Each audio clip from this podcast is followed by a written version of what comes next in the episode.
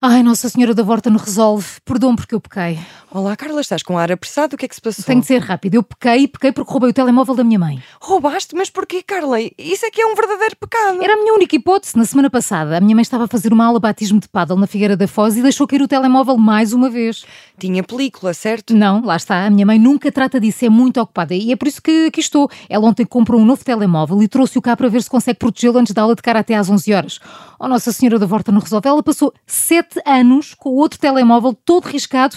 Muito aguentou ele. Carla, compreenda, tua mãe é que anda a pecar há 7 anos, mas sabes que eu resolvo. Desde 19,99€ aplicamos uma película de gel protetora e não há mais riscos.